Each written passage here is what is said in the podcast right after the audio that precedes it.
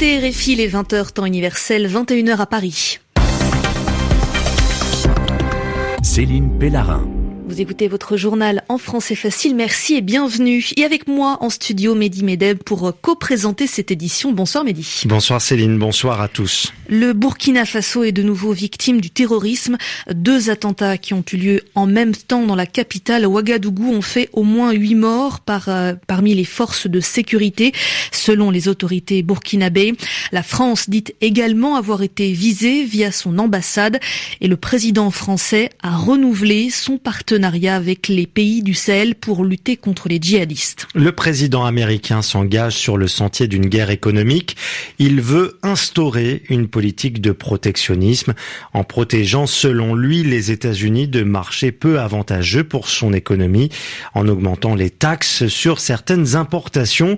Beaucoup de réactions internationales, mais la Chine, elle, préfère calmer le jeu. Et nous verrons qu'en Italie, il ne reste plus que deux jours avant les élections législatives le chiffre de l'abstention, c'est-à-dire ceux qui n'iront pas voter, sera très observé.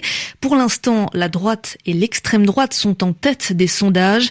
Vous entendrez que l'extrême droite italienne, focalisée sur le nord de l'Italie, a su étendre son discours pour toucher les électeurs, même ceux du sud de la botte italienne. Le journal. Le journal. En français facile.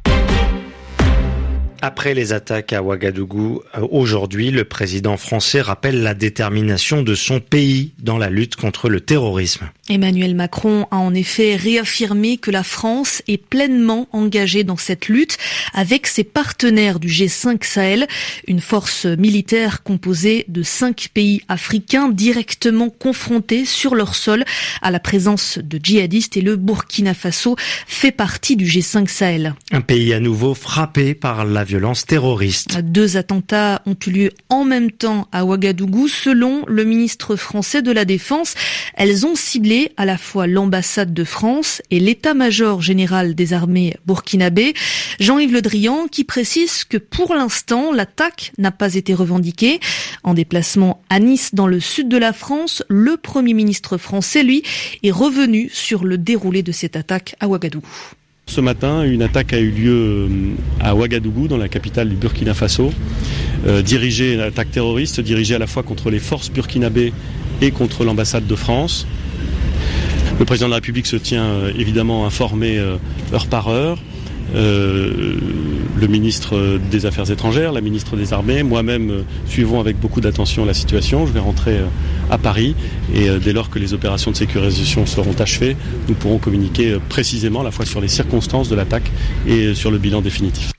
Édouard Philippe, le chef du gouvernement français, il était au micro du Julien Chavannes.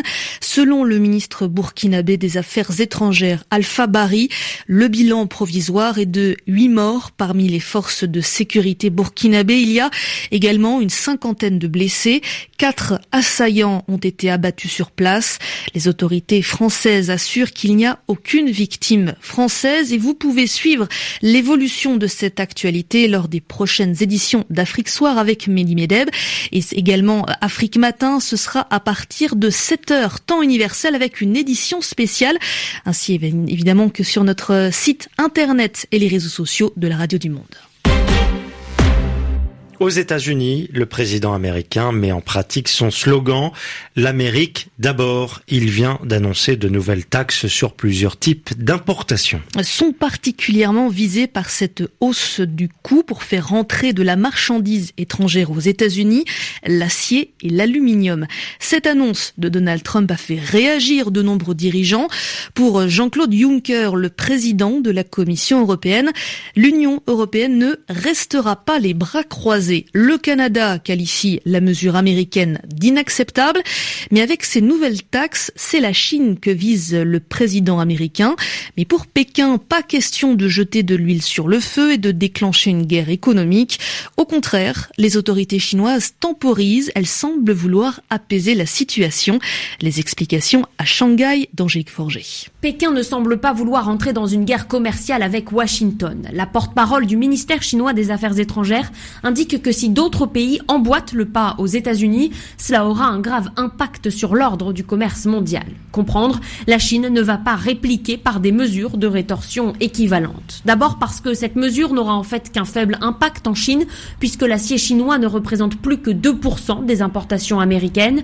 Et puis, deuxième raison, Pékin compte bien profiter de cette déclaration de Donald Trump pour s'afficher une fois de plus en acteur mesuré et montrer au reste du monde que les États-Unis constituent bien plus que la Chine une menace pour le système commercial mondial. Un haut responsable de l'association chinoise du fer et de l'acier a quant à lui déclaré que les conséquences pour la Chine n'étaient pas importantes et que les déclarations de Donald Trump feraient beaucoup de mal à l'industrie américaine à l'heure où la Chine en est elle à son apogée. Angélique Forget, Shanghai RFI. Au Brésil, le président est à son tour visé par une enquête dans l'énorme dossier judiciaire Odebrecht. Une affaire tentaculaire, c'est-à-dire qu'elle s'étend à de nombreuses personnalités dans plusieurs secteurs et même plusieurs pays d'Amérique du Sud.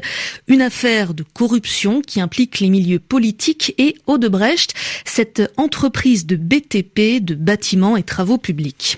Le président brésilien Michel Temer est à son tour soupçonné dans ce dossier pour une somme d'argent versée à son parti en 2014. Environ 3 millions d'euros qui ne serait pas une somme donnée légalement et qui serait un pot de vin selon les enquêteurs brésiliens. Et cela a convaincu les juges de la Cour suprême du pays. Ils ont autorisé les investigations, l'enquête sur Michel Temer, même s'il est protégé par son immunité, c'est-à-dire son statut de président de la République. Plus que deux jours avant que les Italiens se déplacent dans les bureaux de vote. C'est dimanche que les électeurs devront choisir leurs nouveaux députés, mais seront-ils nombreux à aller mettre leur bulletin dans l'urne? C'est toute la question et l'enjeu qui entoure ce scrutin. Une forte abstention est attendue. Et pour l'instant, c'est le mouvement 5 étoiles qui se définit comme étant ni de gauche ni de droite, qui apparaît comme le favori de ces législatives, surtout dans le sud de l'Italie. Également en tête des sondages, la coalition de droite, le parti de l'ancien chef du gouvernement, Silvio Berlusconi, et la Ligue du Nord, parti d'extrême droite qui défend l'autonomie du nord du pays. Eh bien, ces deux partis se sont alliés pour les législatives. La Ligue du Nord a déjà su modifier son discours pour gagner des électeurs dans tout le pays. Voilà ce qu'en pense Martina Avanza, qui enseigne les sciences politique à l'université de Lausanne. C'est une transformation euh, très profonde de la Ligue parce que euh, ils étaient vraiment anti-italiens. Toute leur histoire est basée sur la défense du Nord contre Rome qui nous ruine et contre le Sud feignant qui fait rien, qui est mafieux euh, et qui est assisté et nous on paye des impôts et eux ils en profitent. Donc maintenant, l'ennemi euh, hein, qui veut dire cutéreux, a été abandonné au profit d'un ennemi bien plus profitable euh, électoralement, les migrants extra-communautaires, comme on dit en italien, pour parler de la couleur sans la nommer, en gros. Donc, ce tournant euh, de discours euh, contre les immigrés, un abandon total du discours contre les gens du, du Sud, c'est sûr peut être un tremplin pour tenir le discours qu'essaye de tenir Salvini aujourd'hui, les Italiens d'abord, après, ça dépendra beaucoup de comment ils ont choisi localement leurs candidats. Est-ce qu'ils ont choisi des candidats qui tiennent des territoires Parce que c'est comme ça que ça marche dans le Sud ou pas? L'universitaire Martina Avanza, était au micro de Juliette Gerbrand. En France, la ministre du Travail veut avancer dans le dossier massif du chômage. Muriel Pénicaud a globalement validé l'accord du 22 février entre les partenaires sociaux qui portait sur l'indemnisation du chômage, mais la ministre ne donne pas son feu vert à toutes les mesures de cet accord. Muriel Pénicaud y apporte quelques modifications. Francine Quentin. Pénicaud est globalement en phase, dit-elle, avec l'accord conclu le 22 février entre les employeurs et les syndicats. Elle augmente cependant la pression sur les branches professionnelles qui auront jusqu'à fin décembre et pas plus pour prendre des mesures concrètes contre le recours abusif aux contrats courts et précaires. Faute de quoi, le gouvernement brandit à nouveau la menace d'imposer un système de bonus-malus aux entreprises. Sur la question de l'indemnisation des salariés qui démissionnent pour créer leur entreprise, ils ne devront pas être présents depuis sept ans dans leur emploi, délai prévu par l'accord, mais cinq ans seulement pour en bénéficier et ce au même montant que tous les autres chômeurs, soit un coût supplémentaire de quelques dizaines dizaines de millions d'euros pour l'assurance chômage. Quant à l'indemnisation des indépendants, une nouveauté qui n'enthousiasme guère les partenaires sociaux, le gouvernement prévoit une allocation de 800 euros par mois pendant six mois, financée par la CSG, soit un impôt, et non pas une cotisation sociale à la charge des employeurs et des salariés. Et c'est la fin de cette édition du journal En français facile réalisé par Carmen Petelot avec Mehdi Medeb.